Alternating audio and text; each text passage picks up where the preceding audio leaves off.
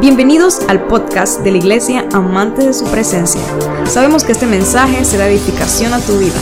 Te invitamos a que te unas y lo compartas en tus redes sociales y permitas que otros también sean bendecidos. La familia es la primera institución humana. La primera institución humana es la familia. Y la familia no fue establecida por ningún hombre. Quien estableció la familia fue Dios. ¿Está de acuerdo conmigo?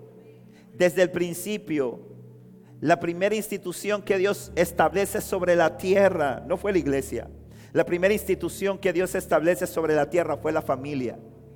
Fue la familia. Diga conmigo, mi familia es importante. La familia es importante. Y dice la Biblia en el libro de Génesis, en el capítulo 1, del verso 26 al verso 28, dice la palabra del Señor. Bueno, vamos a avanzar. Entonces dice Génesis 1, 26 al 28, dice, entonces dijo, Dios dijo, hagamos a los seres humanos a nuestra imagen para que sean como nosotros.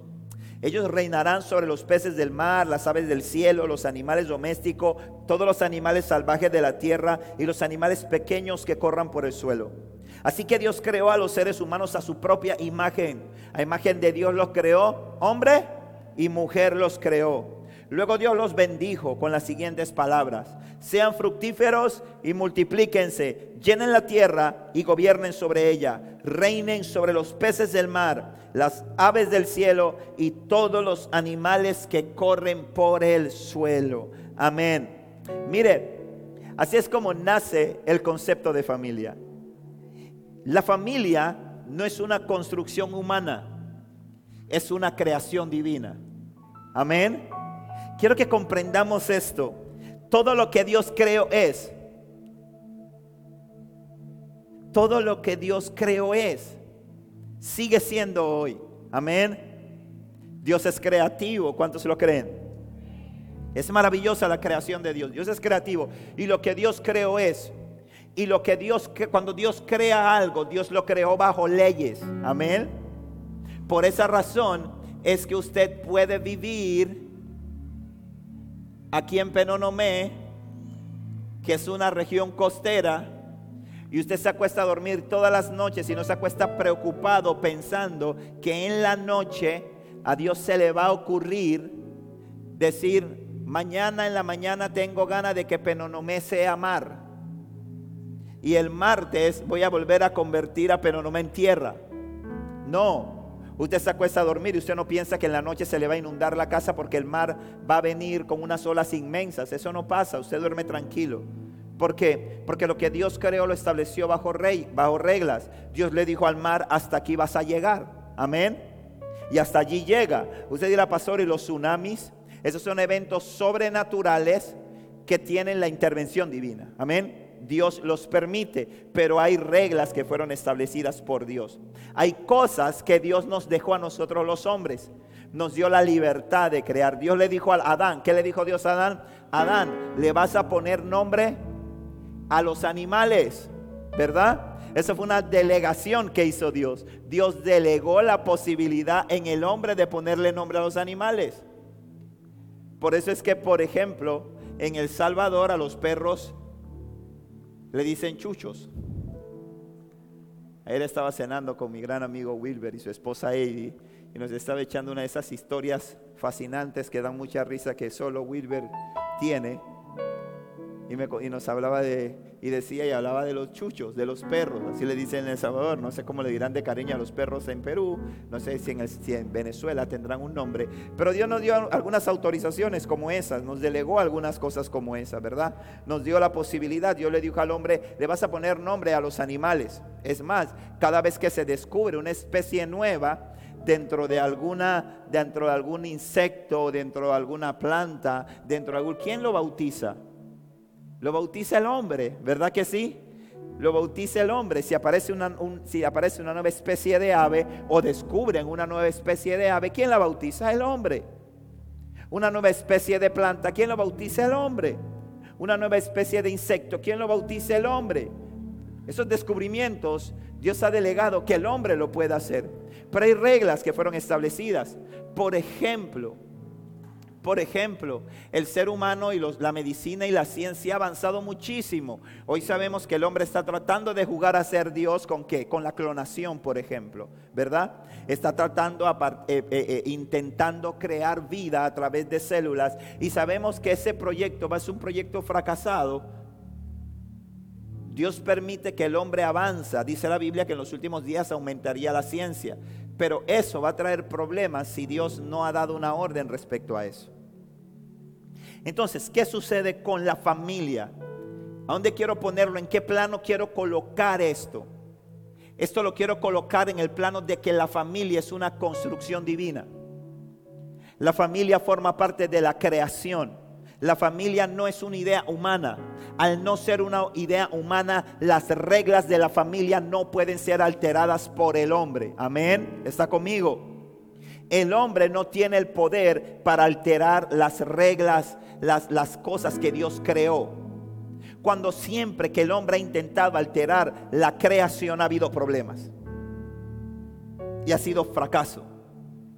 Hoy en día, yo estudiaba cuando preparaba este mensaje, yo estudiaba cómo se han ido desarrollando y cómo el hombre, a través de organismos que están siendo usados o instrumentalizados para desatar toda una campaña y toda una, una ideología diabólica, y yo veía cómo yo veía cómo a través de la, por ejemplo, de la Organización Mundial de la Salud, cómo a través de la ONU se ha querido romper con una regla establecida por Dios.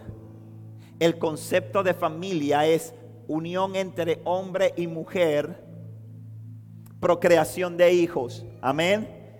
Ese es el concepto, ese es el modelo divino. Ese es el modelo. Dijo el hombre, dijo el Señor, eso no lo dije yo, eso no lo dijo ningún filósofo. Eso no lo dijo ningún científico, eso lo dijo Dios. Eso es la regla establecida por Dios como parte de la creación. Escuche algo, Dios nos dio algo que se llama libre albedrío, amén. Amén.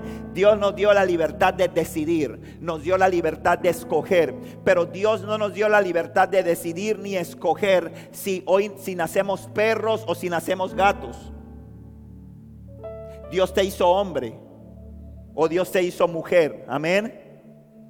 Es más, todo lo que tú tienes, y es uno de los grandes problemas que está enfrentando hoy en día y con lo que está luchando hoy en día la ciencia.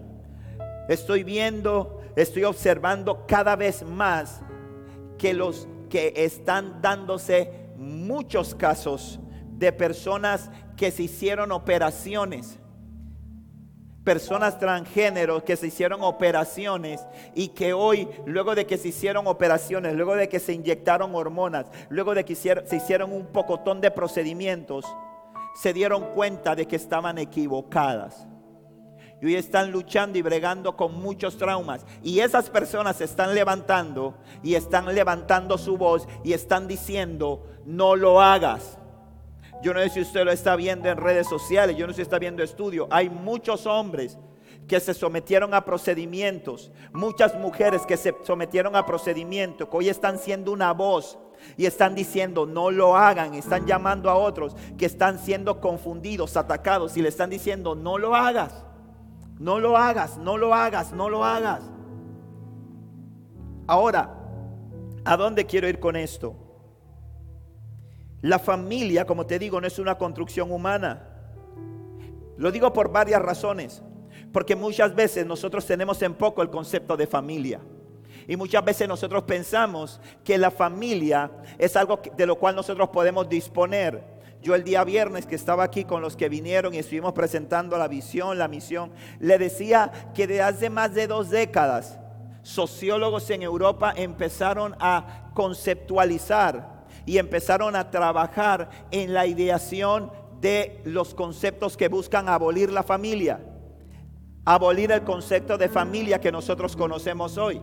Y hoy en día usted se mete y busca definiciones de la Organización de Naciones Unidas, busca definiciones de la Organización Mundial de la Salud sobre familias y usted se dará cuenta que hay unas divisiones que han sido reconocidas hoy, ¿verdad? Hablamos de la familia por ejemplo, la familia biparental es como esta familia que está aquí. madre, padre, hijo. Esta es una familia biparental. Pero también hay conceptos que dicen que existen las familias monoparentales,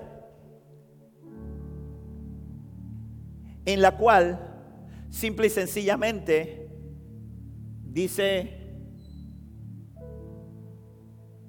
Ricardo que anda por alguna parte, espero, dice Ricardo, no es que yo soy feliz solo, ¿para qué yo quiero una mujer? Eso es problema. Así que yo me voy a ir y yo voy a alquilar un vientre de una mujer para que esa mujer sea inseminada con mi espermatozoide, esa mujer queda embarazada, me dé un hijo, el hijo nace, es mi hijo, solo mi hijo. Yo alquilé ese vientre y yo soy su padre. Ese niño no necesita una madre para criarse. Es más, hace muchos años, esto viene hace años caminando, ustedes recordarán que hace muchos años una de las figuras más famosas, Ricky Martin, ¿verdad? Siguiendo este concepto, agarró y tuvo dos hijos, según él, ¿verdad? Y dice, alquilé un vientre, tuve dos hijos y son mis hijos. Eso es lo que se conocen como familias monoparentales. Existen los conceptos de familias, otros conceptos de familia, que son las familias homoparentales. Y el concepto de familia homoparentales es que dos mujeres o dos hombres que tienen una relación entre ellos deciden tener hijos. En el caso de las mujeres, una de las dos mujeres decide quedar embarazada de un hombre o ser inseminada por un hombre, tener un hijo y lo tienen. O dos hombres alquilan un vientre o adoptan un hijo, tienen un hijo y entonces dicen que eso es una familia homoparental. Y estoy hablando de familias que están reconocidas por los organismos internacionales. Por eso es que la Biblia enseña y dice que en los últimos días a lo bueno lo llamarían malo y a lo malo lo llamarían bueno. Es por eso que yo vengo enseñando a la iglesia y le vengo diciendo, la iglesia de Jesucristo tiene que ser una contracultura en medio de este mundo. ¿Está conmigo? Tenemos que ser una contracultura, porque si queremos seguir la cultura de este mundo, nos vamos a perder, nos vamos a descarriar y no vamos a permitir que el propósito y el plan de Dios se cumpla. Ninguno de los diseños que yo le estoy planteando a usted aquí en esta, en, que, le, que le he planteado a usted fuera de la familia biparental que le señalé en un momento, tiene un sustento bíblico, tiene un arraigo bíblico. Es decir, el final de esa historia no va a ser bueno, no porque lo diga yo, no porque tenga malos deseos, sino simple y sencillamente porque lo dice y lo enseña la palabra de Dios. Vuelvo y repito, la familia no es una construcción humana, la familia tiene su origen divino. Amén. No es un tema de interpretación. Dios no dejó la familia para que pudiera ser interpretada por el hombre. Dios estableció reglas dentro de la familia. Por eso es que han pasado miles de años de evolución de la ciencia y no se ha logrado que un ser humano nazca que no sea en el vientre de una mujer. Es más, toda persona transgénero, usted le hace un, usted le revisa su perfil genético y todo su perfil genético, no importa las hormonas que le pongan, no importa las operaciones que le hagan, ninguno de sus genes femeninos va a cambiar, va a seguir siendo mujer. Nació siendo mujer y morirá siendo mujer. Nació siendo hombre y, morirá siendo hombre, no importa cuántos procedimientos le hagan. Porque la familia es el resultado de la unión de un hombre y una mujer. Amén. Y, más adelante, mucha gente hoy en día se forma una idea equivocada y dice lo siguiente, dice, yo tengo mi relación con Dios. Hay gente cuya relación con su familia está rota. no mantienen comunión con su familia por situaciones que han pasado y no se esfuerzan, escúcheme bien, no se esfuerzan por trazar puentes que permitan la reconciliación con la familia. Eso es diabólico. Eso es mentira. Y dicen, es que yo tengo a Dios. Y si tengo a Dios, yo tengo todo. Es más, hay una canción así, ¿verdad? De eh, Marco Brunet, yo creo que es. Que dice, si te tengo a ti, lo tengo todo. Mi amado, mi tesoro, fuera de ti, nada deseo, Señor. Ahora, esa canción está bien. Esa canción es como que me falte todo. Esa no. Esa la pueden cantar. Es mi opinión, pues, es mi opinión. Pero eso no como esa que me falte todo menos tu presencia, no. Él está diciendo, si te tengo a ti, lo tengo todo. O sea, no está diciendo que excluya lo demás. ¿Sí? Pero aquí hay algo que tenemos que entender. Y es una mentira del enemigo. Cuando usted revisa las tentaciones de Jesús, cuando estuvo en el desierto, ¿cuántas veces tentó Satanás a Jesús en el desierto? A ver, ¿cuántas veces? Tres veces. Fueron tres tentaciones. Una de esas tentaciones, la segunda tentación. Satanás utiliza la palabra de Dios para tratar de hacer caer y engañar y hacer que Jesús cayera. Y Satanás muchas veces va a mostrar cosas que son sutiles, pero que son distorsionadas. Y hay que tener mucho cuidado. Y hablando de la familia, le quiero decir algo. Muchas veces nosotros tenemos un concepto y decimos, te tengo a ti Dios. Y si yo te tengo a ti, no importa que mi familia no me ame, no importa que, mi, que, que, mis hijos ya no me quieran, no importa que mis padres me hayan abandonado, no importa que mi hermano no me hable, te tengo a ti Dios. Y si te tengo a ti, nada de lo demás importa Dios. No importa que ellos me, desprecien. Es más, jalamos un versículo bíblico y decimos, aunque mi padre y mi madre me dejaren con todo, Jehová me recogerá. Y, agarramos esa palabra y decimos, esa es mi palabra. Y ya no me interesa si, mis hijos no me quieren, no me interesa si, si mi esposo no me ama, no me interesa si, si mis hermanos estoy peleado con ellos, no me interesa si mis padres ya no están interesados en mí, porque yo tengo al Señor. Y si yo tengo a Dios no necesito más nada. Pero es que hay una ley que es la familia. No una ley humana, es una ley divina. Mire esto. Mire esto. Dios, mira, si fuera así, escúchame, si fuera así, está Adán, no este Adán, sino el abuelo de él. Está Adán en el huerto con el mismísimo Dios, ¿verdad? ¿Cuántos quieren estar con el Señor así? A full time, 24/7. Quitemos el 24/7 y digamos eternidad. Se van horas, se van días, se van minutos, se van segundos, eternidad. Imagínate esa maravilla. Estaba Adán con Dios. Si te tengo a ti, te imaginas a Adán en el cielo, ¿verdad? Yo creo que a lo mejor Adán, esa canción se la aprendió de ahí Marco Brunet. Te imaginas a Adán en el huerto cantando, si te tengo a ti, lo tengo todo. Mi amado, mi tesoro, fuera de ti, nada deseo. Caminando con Jesús en las tardes. ¿Se acuerdan cuando Dios sale a buscar a Adán y a llamarlo en la tarde? Me explico, me imagino que para el paseo de la tarde. Me imagino a Adán caminando con Dios en la tarde, bien bonito. ¿Y cuántos animales le pusiste nombre a Adán hoy? Bueno, sí, hoy le puse a 300 animales de nombre. Wow, Adán, qué bueno. ¿Y qué más te cuentas? Y todo bien. Qué chévere. Qué bien. Estaba Adán con el mismo Dios, ¿verdad? Pero ¿qué dice la palabra en el libro de Génesis? En el capítulo 2, en el versículo 18. Dice, después el Señor dijo, no es bueno que el hombre esté solo. Haré ayuda ideal para él. Wow, eso nos vuela la cabeza. Y dice, espérate, tenemos que repensar un poquito la cosa, ¿verdad? Tenemos que repensar un poquito. Para Dios, si Dios bien lo es todo, es cierto que Dios es todo, pero la familia es importante. Amén. En el orden divino, la familia es ¿qué? Importante. Porque mire esto, qué tremendo. Dice que el Señor le dijo a Adán, Adán, ¿cómo estás? Cool.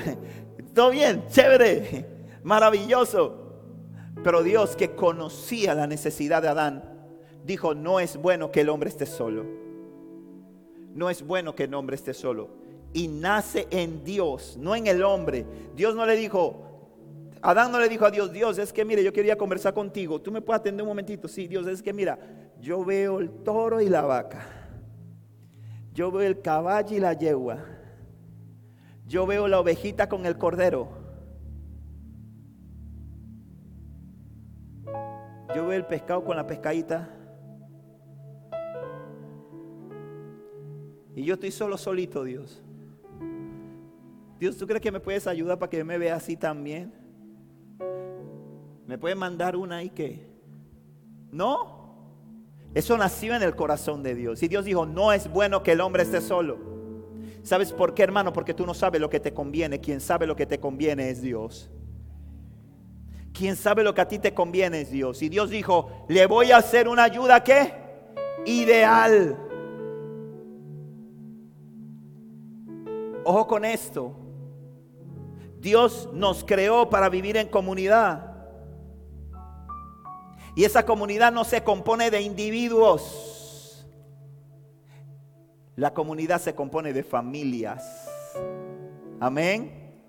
El concepto de familia siempre ha estado en el corazón de Dios. El concepto de familia siempre ha estado en el corazón de Dios. Todos los que estamos aquí venimos de una familia. Y cuando Dios cuando Dios se encuentra contigo por medio de Cristo, cuando Cristo viene a tu vida y te reconcilia con Dios, sabes que no te está reconciliando solamente a ti con Dios, sino que está reconciliando a toda tu familia, a todas tus generaciones, está reconciliando a tus descendientes, pero también está reconciliando a tus ascendientes con Él. Cuando Cristo viene a una vida, escúchame bien, a una vida es el principio de la redención de todo un linaje, de la redención de toda una familia. Cuando Cristo viene a una vida, el hecho de que tú seas el primero o el único en tu casa que conoce a Cristo, quiere decir que en tu familia empezó la redención, quiere decir que en tu familia empezó la transformación, quiere decir que Dios está empezando a cumplir un propósito en toda tu familia. Y eso hay que entenderlo. Eso tenemos que ponerlo aquí, tenemos que ponerlo aquí. En nuestra vida. Entender algo. Dios nos creó para vivir en comunidad. Y el concepto de comunidad no es un concepto de muchas personas e individuos, vuelvo y lo repito, es un concepto de familias. Cuando Dios llama a cuando Dios llama a Abraham en el libro de Génesis, en el capítulo 12, específicamente en los versos 2 y 3, que Dios le da una promesa a Abraham. Le dice a Abraham, Abraham, voy a hacer de ti una gran nación. Escucha bien esto, haré de ti una gran nación. Te bendeciré y te haré famoso y serás una bendición para otros. Escucha bien esto. Bendeciré a quienes te bendigan y maldeciré a quienes te traten con desprecio. Todas las familias de la tierra serán bendecidas por medio de ti. ¿Todas qué? Las familias. Dios piensa en la familia. Amén.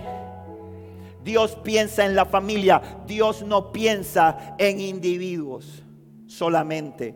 Dios piensa en la familia. Dios dijo, voy a bendecirte y en ti van a ser benditas todas las familias de la tierra. En cambio, Satanás ha tratado de hacernos que independientes, individuales. Yo pienso en mí. La distorsión esa es la que ha llevado que hoy en día nuestros jóvenes no se quieran casar. Y si se casan, no quieran tener hijos. Porque pensar que tener hijos va a limitar tus sueños. Pensar que tener hijos te va a limitar a que tú puedas desarrollarte es qué cosa? Pensar en ti. Es una excusa decir, no es que yo no quiero traer niños a sufrir. Mentira. Ese es el, el, engaño y la excusa del enemigo. Por eso es que yo, por ejemplo, y mi esposa y nosotros somos muy intencionales con nuestras hijas. Nosotros conversamos con nuestras hijas sobre sus esposos, conversamos con nuestras hijas sobre cuántos hijos quieren tener. Y para nosotros es muy natural hablar de eso en casa. Es muy natural para nosotros hablar con nuestras hijas en casa de cuántos hijos quieren tener. Porque es lo correcto. Porque es lo de Dios. Porque es el orden de Dios. Porque es el deseo del corazón de Dios. Es uno de los propósitos por el cual Dios las puso en la tierra. Y nosotros queremos que ellas anhelen casarse. Queremos que ellas anhelen tener hijos. Y eso tenemos nosotros que transmitírselo. Porque eso no se lo va a transmitir Instagram. Eso no se lo van a transmitir en la escuela. Eso no se lo va a transmitir la cultura pop en la que vivimos. Eso no se lo va a transmitir ningún programa de televisión, no se lo va a transmitir ninguna serie. Es más, la serie, los programas de televisión, sus profesores en la escuela le están transmitiendo lo contrario. Entonces yo tengo que equiparlas, tengo que entrenarlas, tengo que motivarlas para que ellas entiendan que la familia es una institución bendecida por Dios. Amén. Y si bien tu familia tuvo problemas, cuando tu, tu, familia pudo haber tenido problemas, pero no tenía Cristo. Cuando tienes a Cristo, metes el ingrediente que faltaba para que todo cambie. Amén para que todo sea transformado, para que todo sea bueno. Tenemos que cambiar el lenguaje, tenemos que cambiar el discurso y tenemos que creer en la familia como una institución divina y no humana.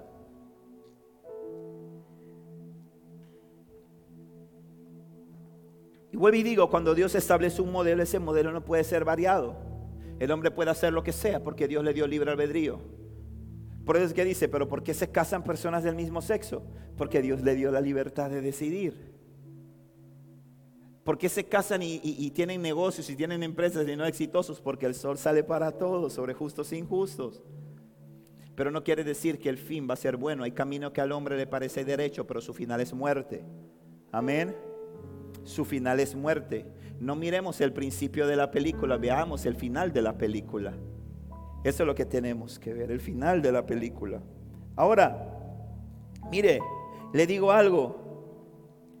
Dios sigue sentado en su trono, sigue reinando. Y la iglesia, escúchame bien, el anhelo y el deseo del corazón de Dios. Y la iglesia, la iglesia está conformada por quién? Por familias. Dios hizo que naciera la nación de Israel de dónde? De una familia. Amén. Está conmigo, se me durmió. De una familia. Abraham fue el padre de Isaac. Isaac fue el padre de Jacob, a quien Dios luego le cambió el nombre de Israel. Y de Israel salieron las doce tribus. Y esas doce tribus formaron una nación de familias. La iglesia, el concepto que Dios tiene de la iglesia es un concepto familiar. El deseo de Dios es que tu familia sea bendecida. Amén. El deseo de Dios es que tú tengas una buena relación con tu familia.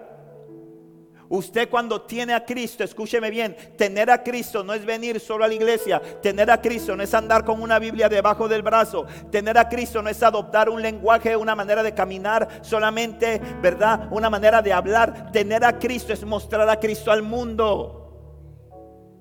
Y dice la palabra, de modo que si alguno está en Cristo, nueva criatura es. Las cosas viejas pasaron y he aquí, todas son hechas nuevas.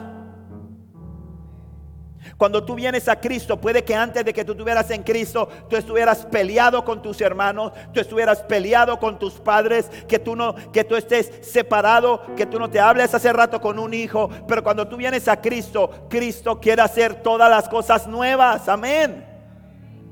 Y te da la capacidad de reconciliarte.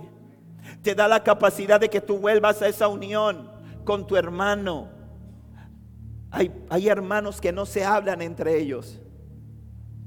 Hay hijos que no se hablan con sus padres. Es que me lastimó, es que tú no sabes lo que Él me hizo, Él me abandonó, Él todo eso. Hermano mío, el Señor te dice, honra a tu padre y a tu madre para que te vaya como, para que te vaya como, bien. Honra a papá y a mamá para que te vaya bien y para que tus días sobre la tierra sean largos. Honra a tu padre y a tu madre para que te vaya bien y para que tus días sean largos. La familia se construye, se trabaja en ella, se invierte en ella. La familia está bajo ataque. Satanás está buscando destruir tu familia. ¿Estás conmigo? Satanás está buscando destruir tu familia. Satanás está buscando dividir tu familia. Está buscando acabar con ella. Mira, hay un plan diseñado para destruir todas las familias y es responsabilidad de todos nosotros luchar por la unidad de nuestras familias. Ponme el video de dos minutos, por favor, José. Eso lo vimos el año pasado, pero sigue siendo una declaración y sigue siendo una declaración de la intención del enemigo para, para con, con los niños y con la familia. Yo quiero recordar, precisamente en este mes, quiero recordar ese video, quiero, quiero escucharlo. Solamente vamos a escuchar dos minutos y veinte segundos de eso.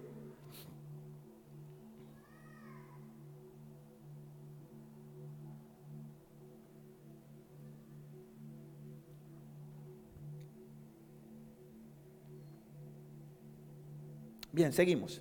Mire, nosotros tenemos que comprender que el enemigo está, tenemos un problema técnico y no vamos a poder pasar. Mire, tenemos que entender que el enemigo está intentando destruir la familia. ¿Por qué? Porque en la familia está mostrada la imagen de Dios. Amén.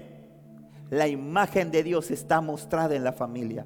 La huella de Dios está puesta en la familia. Y Satanás va a intentar destruirla. Es importante, padres que están aquí. ¿Cuántos papás hay aquí? Levánteme la mano a los padres que están aquí. Es padre, madre, me refiero a padres. Padres, me refiero a papá y a mamá. Sí. Es importante que nosotros instruyamos a nuestros hijos por el camino correcto. Dice la palabra de Dios en el libro de Proverbios, en el capítulo 22, en el capítulo 22 de Proverbios, en el, en el verso 6, dice, dirige a tus hijos por el camino correcto y aun y cuando sean mayores no lo abandonarán. Dice, dirige a tus hijos por el camino correcto y aun cuando sean mayores no lo abandonarán. Mire, esto es bien importante. Padres que están aquí, para guiar a otros por un camino debemos conocer el camino. Si no estamos destinados a extraviarnos, y arrastrar a los que nos siguen por el mismo camino. Y eso es una responsabilidad de los papás. Ahora sí, ¿dónde están los papás? Levánteme la mano los papás que están acá. La responsabilidad del sacerdocio de un hogar es de los padres, de los hombres, de los varones principalmente. Parte de la distorsión del enemigo es que hemos querido trasladar toda la responsabilidad a las madres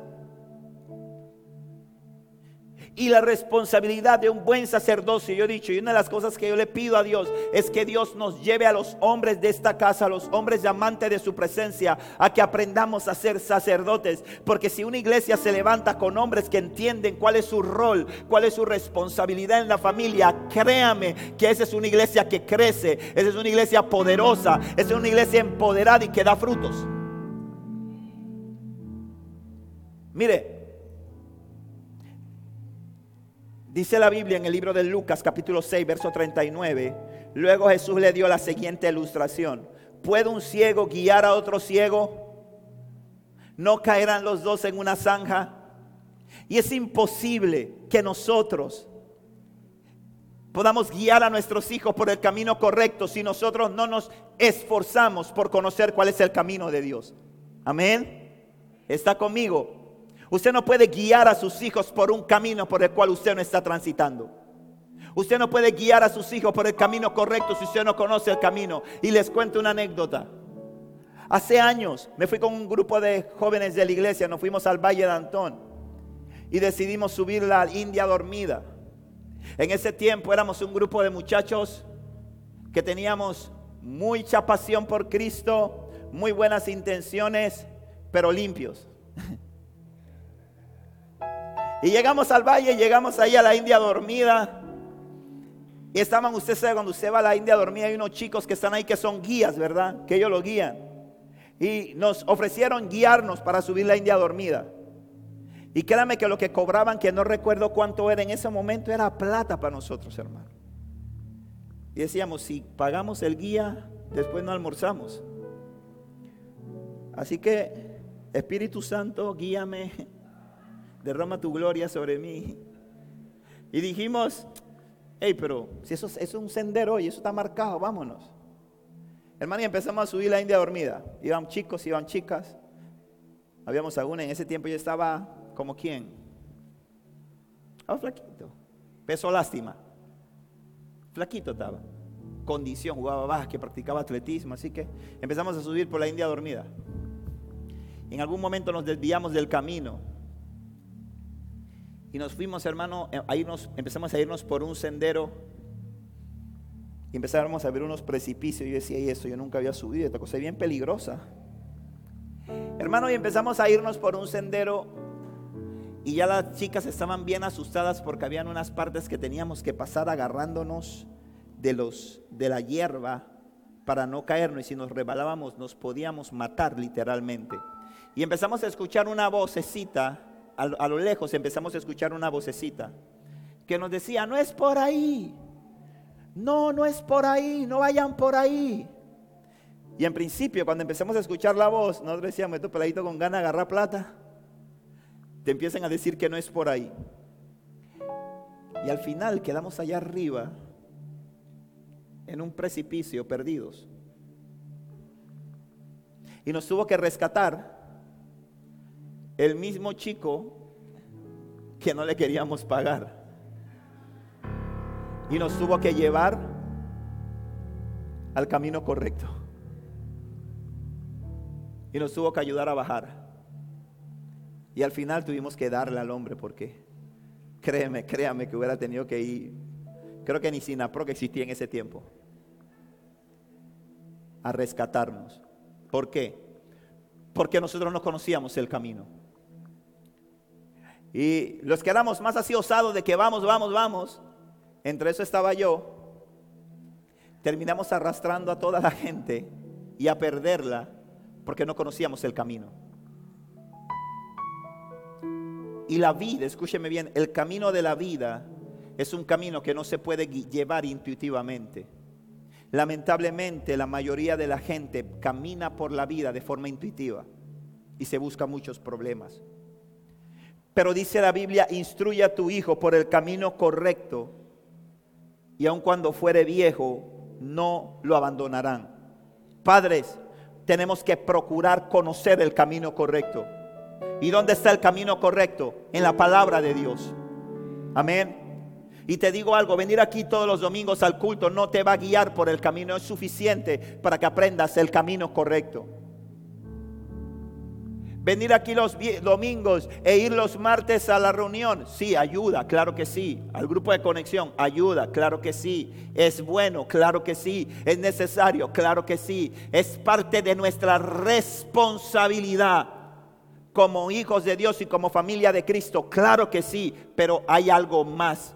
Es cultivar cada día nuestra relación con Dios.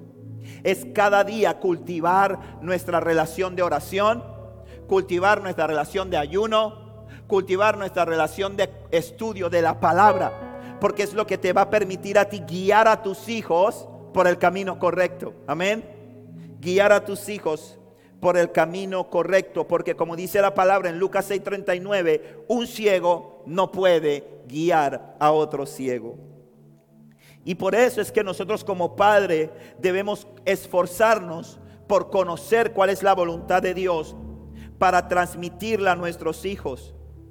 ¿Qué es lo que dice Deuteronomio capítulo 6, versos 6 y 7? Debemos, debes comprometerte, escucha lo que nos dice Dios a nosotros los padres. Debes comprometerte con todo tu ser a cumplir cada uno de estos mandatos que hoy te entrego Repíteselos a tus hijos una y otra vez. Habla de ellos en tus conversaciones, cuando estés en tu casa y cuando vayas por el camino, cuando te acuestes y cuando te levantes. Mis hermanos, mis hermanas, padres, madres que están aquí, nuestros hijos tienen oídos. Y sus oídos fueron diseñados para oír Y si tú no le metes en los oídos a tus hijos la palabra de Dios, otros le van a hablar otra cosa. Y van a creer lo que otros le hablen. Porque tú no cumpliste con tu rol de hablarle a tus hijos. Y mira lo que dice el Señor aquí. No lo digo yo. Lo dice la palabra en Deuteronomio 6. Dice, repítelos a tus hijos una y otra vez. Y a veces los hijos dicen, papá hasta que cansa. Papá hasta que aburre. Pero ¿sabe qué? Usted sea obediente a lo que la palabra de Dios dice. Repíteselos a tus hijos una y otra vez. Habla de ellos en, en tus conversaciones cuando estés en tu casa. ¿De qué hablas con tus hijos en tu casa? ¿Hablas con tus hijos en tu casa? ¿Qué es lo que más se escucha en tu casa? ¿Tu voz y la voz de tus hijos? ¿Tus risas y las risas de tus hijos? ¿Tus regaños a veces y la queja de tus hijos por los regaños? ¿O en tu casa se escucha más el sonido del televisor? O en tu casa se escucha más el sonido de un celular en una esquina, de otro celular en la otra esquina, donde se escuchan los reels, donde se escuchan los shorts, donde se escuchan... ¿Qué es lo que se escucha en tu casa más? Porque yo te estoy dando las claves del éxito que no digo yo, enseña a Dios. No te estoy dando clave para que seas un buen religioso. Te estoy dando claves para que seas un padre, una madre exitosa en tu, en tu rol, en el cumplimiento del propósito de Dios. Dice, repíteselos una y otra vez. Hermano, no te canses. Aunque ellos se cansen, no te canses. Escúchame, un día se van a ir. Un día no van a estar. Hay veces que uno no quiere decirle nada ya. Uno dice, me cansé, ya no le voy a decir más nada. No te preocupes, hermano, ellos se van a ir. Y si no se van, échalos. Sí, hermano, después de un rato ya Sí, porque ellos tienen que hacer su vida. Amén. Estamos demasiado niños en la sociedad. Hay un tiempo para todo. Pero dice una y otra vez, dice, habla de ellos en tus conversaciones. ¿De qué cosa? De los mandamientos, de los principios, de las reglas. Pero vuelvo y digo, no podemos dar lo que no tenemos. Es decir, primero es responsabilidad mía como padre llenarme de Dios para poder transmitirlo a nuestros hijos. Amén. Hermano, no le digas a tus hijos que lean la Biblia si tú no la lees. Y dice, sí, por eso es que yo ni le digo nada, no sea sinvergüenza, empieza a leerla. Sí, porque dice, sí, pastor, usted tiene razón, por eso es que yo no le hablo. Como yo no la leo, yo no tengo autoridad para decirle así que mejor estamos bien los dos. No sea sinvergüenza. Empieza a leerla. Esta palabra es un llamado de aliento para usted para que empiece a hacer las cosas bien. Amén. Y dice, cuando estés en tu casa y cuando vayas por el camino, cuando van en el carro, ¿cuáles son los temas de conversación en el carro? cuando van en el bus, en la chiva, cuando van caminando. ¿Cuáles son los temas que se hablan en el carro? ¿Cuáles son los temas que se hablan cuando van de camino a un lugar? Dice, cuando te acuestes y cuando te levantes. Eso suena como acoso, ¿verdad? ¿No le suena así? ¿Ah? Cuando se va a dormir le dices, el Señor te bendiga, hijo, duerme bien, Acuérdate, lee la palabra y cuando se despierta, que abre los ojos, le dice, dime el versículo. Santo. Dice, cuando te acuestes y cuando te levantes, eso te habla de qué? De constancia, Padre, seamos constantes. La palabra no regresa vacía. Amén. La palabra no regresa vacía. Hoy van a decir, papá, no se cree, hermano. Usted no diga, no, lo que pasa es que el mío, no, los míos ellos son, ellos no, los, los del pastor, no. Esas niñas se ve que ellas son bien espirituales. Se le ve la unción, cómo fluye por ellas. Ellas siempre quieren escuchar la palabra, siempre quieren, no, hermano. No. Ahora yo tampoco las atormentamos, no las atormentamos, pero sí la palabra está ahí. Yo no sé si la quieren escuchar, hay días que la quieren escuchar, hay días que le digo, lee la Biblia y van contentas a leerla. Hay días que le digo, lee la Biblia y se me va por allá, se me escabullen. Y al rato le doy la vuelta y leíste. Ah, sí, ya voy. Y al rato se van a leer y al ratito aparecen. Ya. Yo sí, ya la leí ya. ¿Qué leíste? Bueno, leí, eh, espérate, voy y vengo. Juan 15. Ah, sí, ya lo leíste. Bueno, ahora siéntate ahí y medita en él. Y después anda y juega y anda y haz lo que tengas que hacer. Pero enseñémosle a nuestros hijos. Enseñémosle. No nos cansemos de enseñarle. Porque hoy no lo entienden. Porque hoy va a sonar fastidioso a veces, pero eso los va a librar mañana.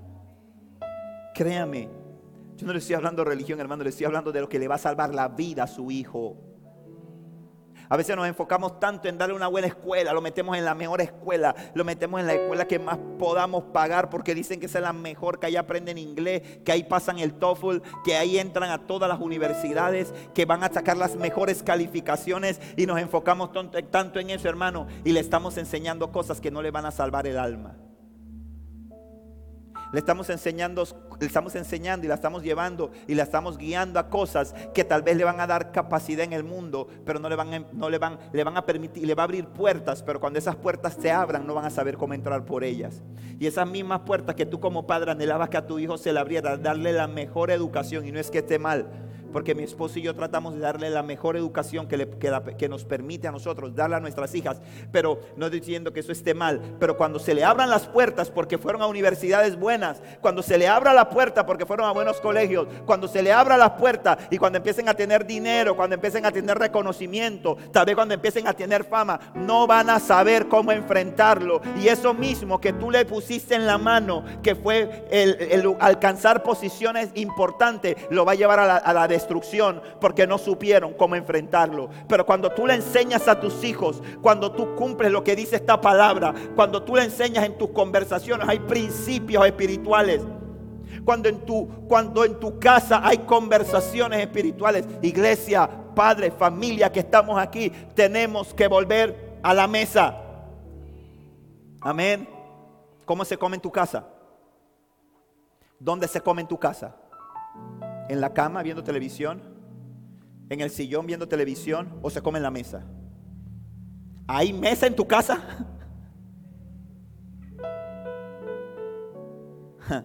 Porque hay casas donde ya no hay ni mesa, porque no es necesaria. Déjame decirte, la mesa es importante. Porque en la mesa yo tengo a mis hijas cerca. Y en la mesa yo miro cuando algo está pasando ahí. En la mesa yo miro cuando está distraída. Tú te das cuenta cuando él te anda raro en la mesa, ¿sí o no? En la mesa tú dices, ¿por qué estás distraído? En la mesa dice Martín, oye, Karen, tú no estás viendo como que Luis está hablando mucho hoy. Sigue con Luis al revés. Está raro, hoy está hablando. Cuando está calladito, dice Martín, está bien el pelado. En la mesa tú te das cuenta de cosas que no te vas a dar cuenta en otro sitio. Hay que volver a la mesa. Iglesia, escucha lo que el Espíritu Santo te está hablando en esta mañana. Hay que volver a la mesa. Establece la mesa como un principio. La cena del Señor se sirvió en una mesa. Dice el Señor, aderezas mesa delante de mí en presencia de mis angustiadores. La mesa no es un antojo de la sociedad, la mesa es algo que el Señor estableció. Nos sentamos a la mesa conversamos en la mesa, reímos en la mesa, echamos chistes en la mesa. En mi mesa pasa un pocotón de cosas. En mi mesa se forman unas peleas a veces que Damián y yo precisamente no las propiciamos, no, somos nosotros los, los protagonistas de la pelea. Pero se forman unas peleas ahí, ahí nos reímos. Siempre en la mesa hay alguien que está más chistoso que el otro. Siempre en la mesa hay alguien que quiere conversar más y comer menos y que si le come. No te vas a parar de hasta que comas. En la mesa hemos reído, en la mesa hemos llorado. Hay que quitar todos los cachivaches que están encima de la mesa y aprender a sentarse en la mesa. No es que está buena la película, en la mesa. Y yo te estoy hablando de lo que estoy aprendiendo. Ayer estaba yo en mi oficina, bien espiritual, temprano, bien, ¿sabe, no? Meditando en la palabra, analizando todo ahí, metido con el Señor, bien tremendo. Y llega la Camila y dice, papá, ya dice mamá que vayas a desayunar. ¿Qué está el desayuno? Y le digo yo a Camila, no, hija, tráeme el desayuno acá que estoy. Es que estoy aquí ahora mismo y si me voy se me va la inspiración de lo que estoy trabajando. Y se fue. Y yo nada más escuché allá, no. Dile que venga a la mesa a comer. Y ya Dani dice, sí, mamá que vaya a comer a la mesa. Y a la vuelta. Y dice, mi mamá fue la que dijo. Y dije, voy a la mesa. Y dejé lo que estaba haciendo y me senté a la mesa. Hay que sentarse a la mesa. La mesa es un principio importante de la familia. Hermano, siéntese a la mesa. Usted dirá, pastor, pero predico una cosa más que más profunda. Yo pensaba que usted me iba, a, soltar un código que usted le había bajado en la madrugada. Bueno, recibe este código, hermano. Siéntate a la mesa. Conversa en la mesa. Oren en la mesa. Escucha a tus hijos. Mírala a los ojos cuando están hablándote. Presta la atención, aunque te parezca tonto lo que te están diciendo, lo que para ti es tonto, para ellos es importante.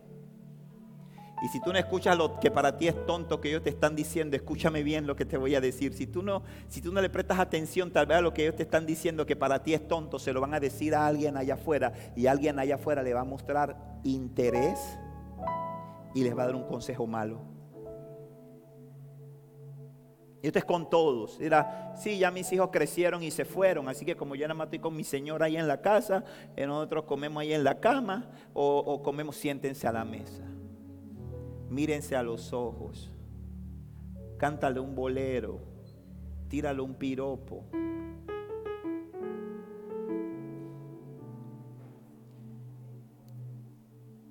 Hay que volver a la mesa.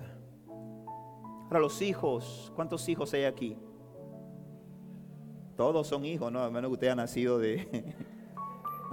no sé, no, no sé. no sé, ¿no?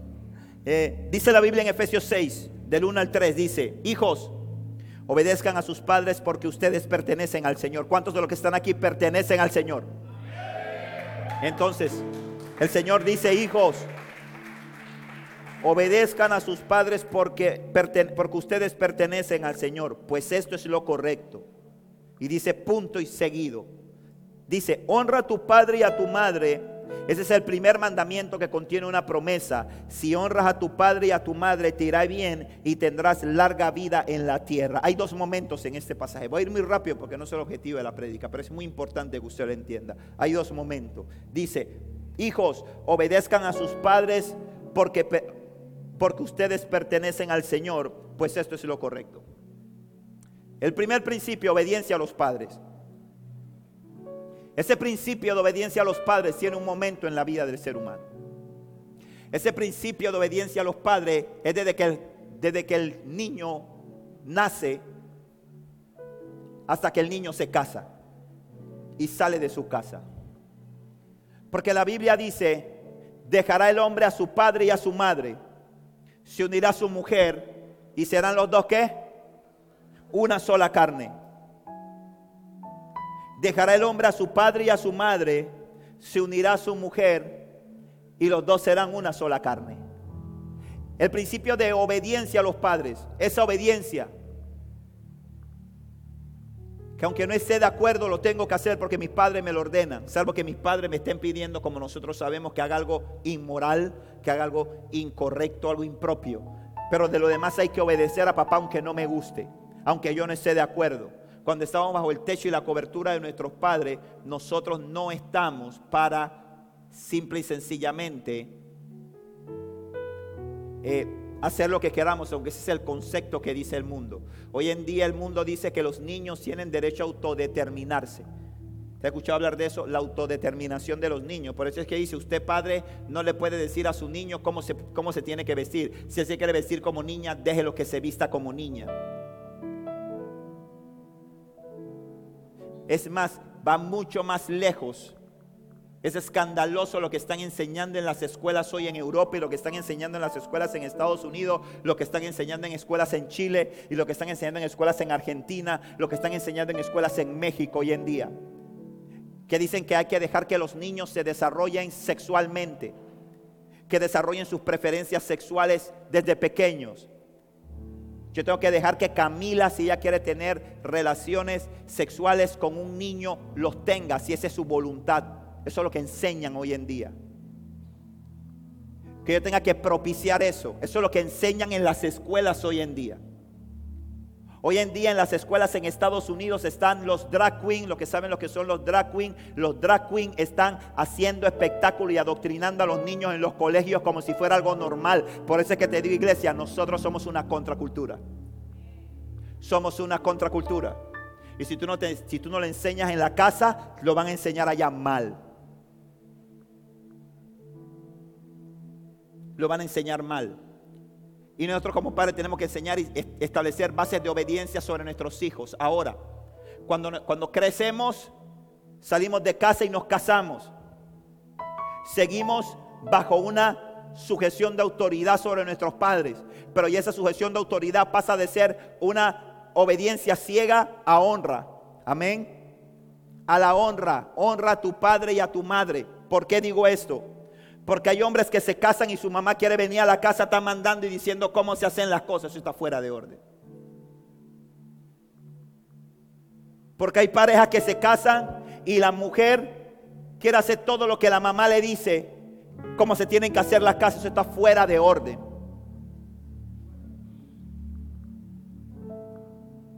Por eso está fuera de orden. A veces vivimos en situaciones, vivimos en momentos en el que las situaciones económicas nos imponen a nosotros tener que vivir en una sola casa. Los padres con los hijos, aunque nuestros hijos ya crecieron y se casaron. Diversas situaciones nos hacen. Hay veces que hoy en día mi madre vive con mi hermana, está unos días conmigo porque ya no puede estar sola en casa. Suegros que están aquí, padres que están aquí, que viven con sus hijos, no se metan. ¿Cómo se meten? Oren por ellos. Oren por ellos. los que vivan su vida. Usted vivió la suya. Ay, no es que no quiero que cometan los errores que yo cometí, pastor. Por eso es que yo me meto. Ore por ellos. Y si se va a meter, métase para ayudarlos. Con la boca cerrada. Calladito se ve más bonito.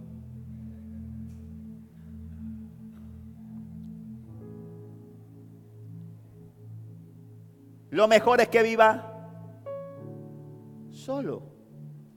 Pero si no puede y tiene que vivir con sus padres, recíbalos. Pero papá, cojan su esquina y permita que sus hijos desarrollen su vida. ¿Cuántos matrimonios yo no he visto destruirse en este camino con el Señor? Porque no entendieron este principio porque no entendieron el principio de honra y el principio de obediencia. Porque no entendieron que esa obediencia en el que nosotros como padres le queremos decir, ay no, no le cocine así a él, no, no, no, no. Él no come el huevo así. No, no, no, no, no, no, no, no, no. ¿Cómo usted hace el pollo? No, yo no le hago el pollo así al niño.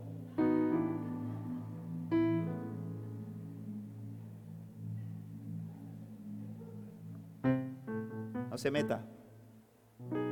No se meta. Ay, pero es que usted le queme el arroz. A él le gusta ahumado.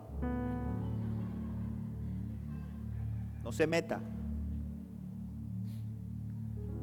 Ay, es que yo lo veo a él como, ajá, usted no le plancha la camisa. Él siempre salía con su camisita planchada. Es que ahora él está cuidando el ambiente. No se meta déjelo ser. Es más, Usted se quiere meter y cuando usted le dijo, no me gusta él para ti, ¿qué le dijo? Mamá, no te metas. Ay, hija, no me gusta ese muchacho. Porque cuando son novios, usted tiene todo el derecho de decirle, no me gusta. ¿Sí o no? No te metas conmigo, mamá. Mira, ve.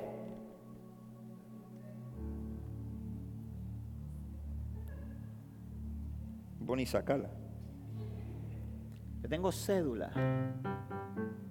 No te metas conmigo. Y mira, ve, tengo mi tarjeta. Yo me pago mis cosas. Usted sí, ¿por qué si no lo dejó meterse cuando usted le iba a decir, no me gusta? Ahora que la escogió, usted se quiere meter, déjelo. Déjelo. Doble rodillas. Las rodillas cambian mucho. La oración tiene poder. Ore por ellos. Pero no se meta.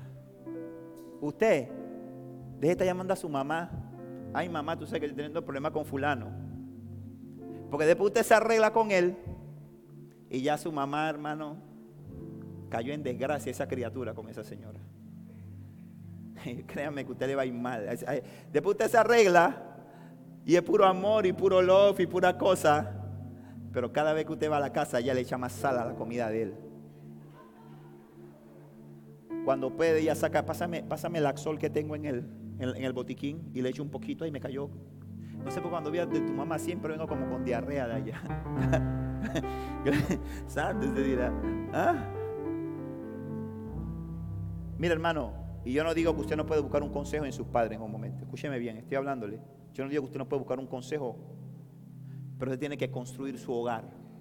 Y padres que están aquí, suegros, suegras que están aquí, permiten que ellos lo hagan. Permiten que ellos desarrollen su relación. Y los esposos, ¿cuántos espositos hay aquí? Levántame la mano los espositos, las espositas, levántame la mano. Gloria a Dios. Voy a terminar ya. A terminar. Pero no quería terminar como, es que esta parte la estaba dando para el final, como llegó Renzo, se la guardé. Mentira. Mire, esto que tengo aquí, ¿usted sabe qué es esto que tengo aquí? Cúrcuma. ¿Alguien sabe qué es la cúrcuma? Cúrcuma, dice azafrán indio, dicen que le dicen también. ¿Cómo es? O turmeric. Turmeric. Mire, los esposos tienen la obligación, cuando me refiero a esposo, me refiero a esposos y esposas tienen la obligación de cuidar su relación de pareja. Tienen la obligación de pasar tiempo juntos. El matrimonio es para estar enamorado. Amén. El matrimonio es para estar enamorado. Dice, no, pastor, ya yo he enamorado. ¿Eso qué? Es donde se vende. El amor en una relación no es un sentimiento.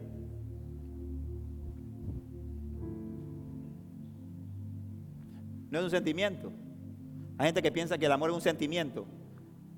Entonces los sentimientos un día lo siente y otro día no lo siente. ¿Sí o no? ¿Ah? ¿O no es así? Hay días que está bravo y no está bravo todos los días. Venga, pase, voy a orar por usted. Vamos a echar fuera ese espíritu. No, usted no todos los días está bravo. Hay días que usted está triste. ¿Alguna vez ha estado triste aquí alguno de ustedes? Pero no todos los días está triste y días que está contento. Son sentimientos. El amor es una convicción. Amén y es constante. El amor tiene un pocotón de propiedades buenas, benéficas. El amor es una bendición. El amor es salud. La cúrcuma tiene un pocotón de propiedades, pocotón de efectos buenos. Dice que es antiinflamatoria, ayuda al cuidado de la piel, yo sé que hay algunos que nos ven a nosotros los negros y dicen, pero él no se pone viejo. En estos días, no me acuerdo con quién estaba viendo una foto y decía, pero está igualito. Más gordito, ¿no? Dice, oye, yo quisiera ser negra, dice mi esposa. Dicen que los negros como que no se envejecen, ocultan los años, que no les salen arrugas, que no sé qué, todo eso, ¿no? Dice que la cúrcuma es buena para el cuidado de la piel. Dice para que la piel se le vea lozana, para que se le vea, eh, inhibe el crecimiento de bacterias que, que, que eh, producen grano. Usted no quiere tener ese poco de espinilla, acné, ese poco de cosas. Tome cúrcuma. Muy buena. Me explico. Dice que ayuda con las cicatrices, que le deje el acné, las manchitas. Si usted lo toma continuamente, se las va borrando. Las heridas también. Dice que es antioxidante. Yo no sé cuando yo pienso que es antioxidante como que uno no se pone viejo. No, no, no. Eso no quiere decir, dice que lucha contra la, es verdad, lucha contra los síntomas de la vejez. Ayuda en la pérdida de peso. Todo eso hace la cúrcuma. Pero tiene algo. Y dice que la cúrcuma, y así es el amor. Que vive el amor. Diga conmigo, vive el amor. La cúrcuma, el amor es como la cúrcuma, tiene un pocotón de propiedades benéficas. Pero la cúrcuma por sí sola, para que tenga todas sus propiedades, la cúrcuma tiene algo. Y es que la cúrcuma es muy poco absorbida por el cuerpo. Usted tiene que comer cúrcuma plato de cúrcuma, almuerzo de cúrcuma, cena cúrcuma, pero en plato, para que le produzca el efecto que tiene si usted se la toma así solamente. Pero hay algo. ¿Usted sabe qué es esto que tengo en mi mano? Pimienta negra. No, la blanca no, la negra. El mes pasado estábamos en el mes la etnia. La negra. Pimienta negra. Cuando, usted, cuando usted mezcla la cúrcuma con un poquito de pimienta negra, se activan las propiedades de la cúrcuma. Y cuando usted la toma, su cuerpo la absorbe. Y empiezan todos esos beneficios a tener efecto. Pero si usted solamente se toma la cúrcuma, usted dirá, ay, con razón, pastor, yo estaba tomando cúrcuma y estaba la peor. Me estaba poniendo la naranja. La pimienta negra activa la cúrcuma.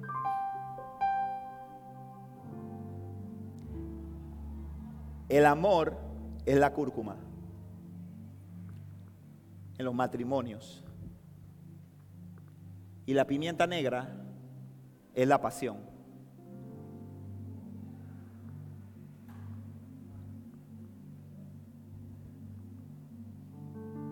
Y este sí es un sentimiento.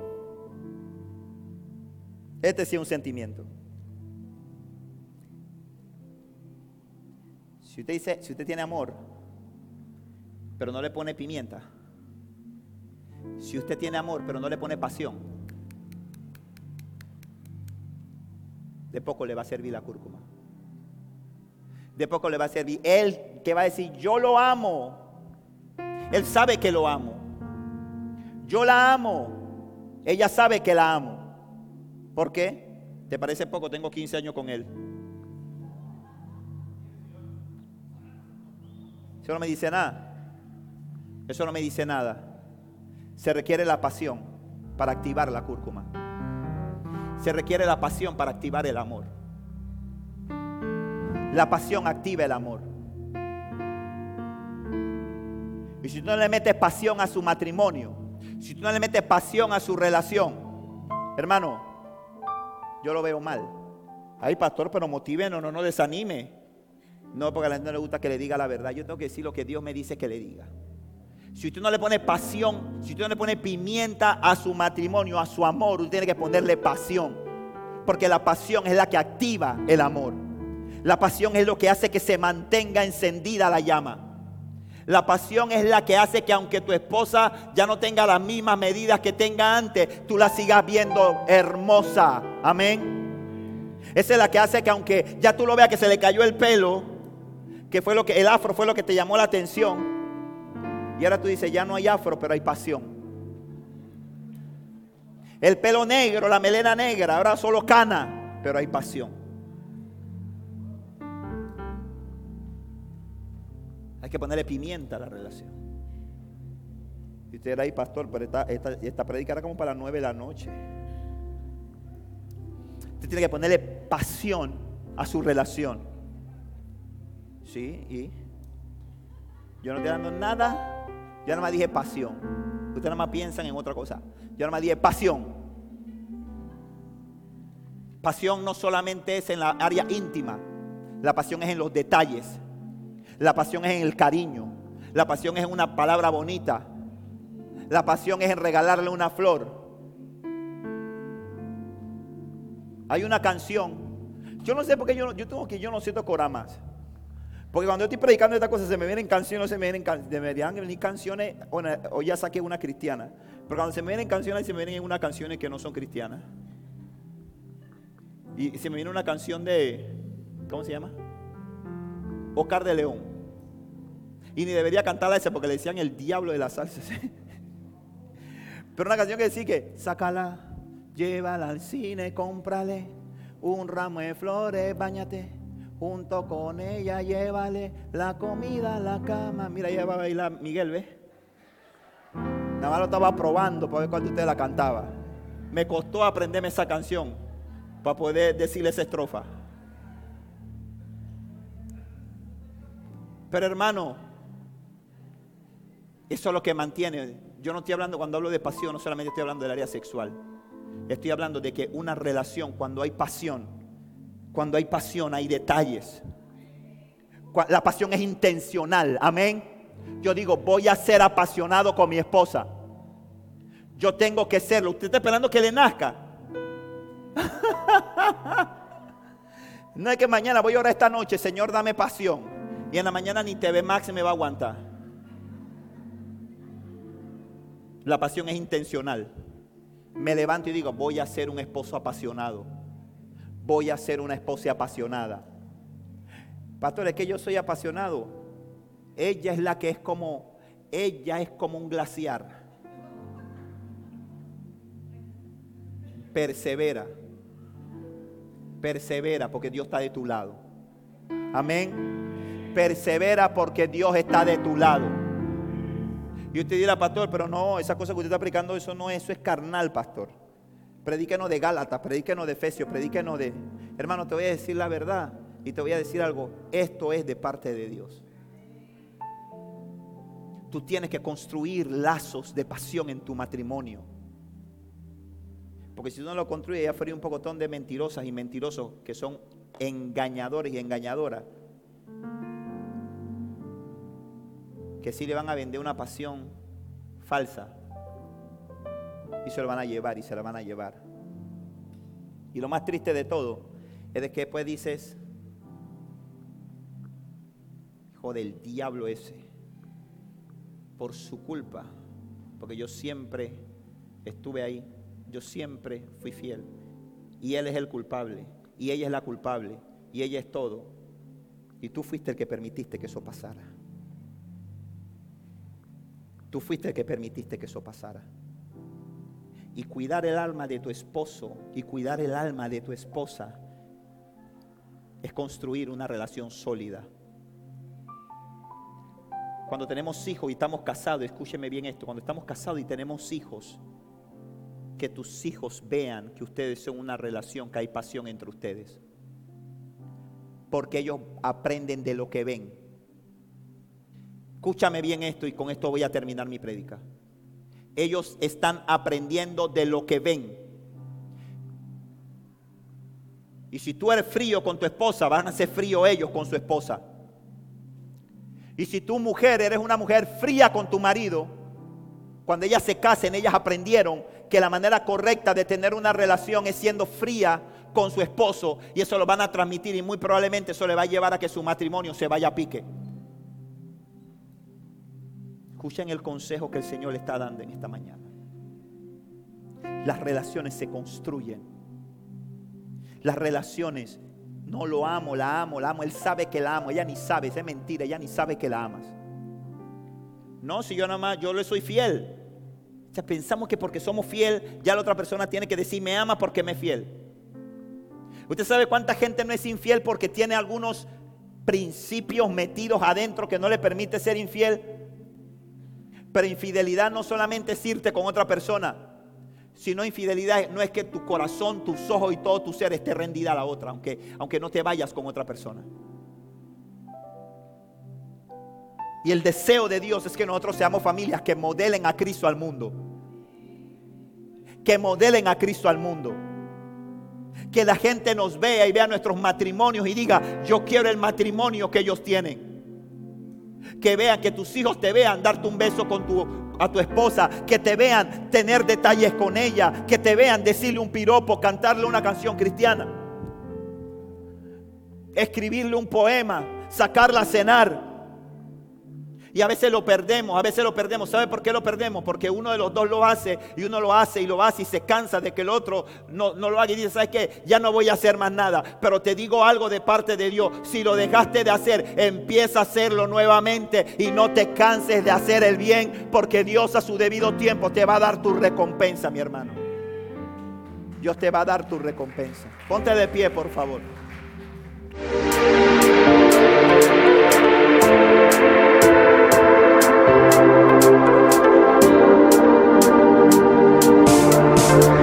Esperamos que este mensaje haya sido de edificación a tu vida. Recuerda, suscríbete y síguenos.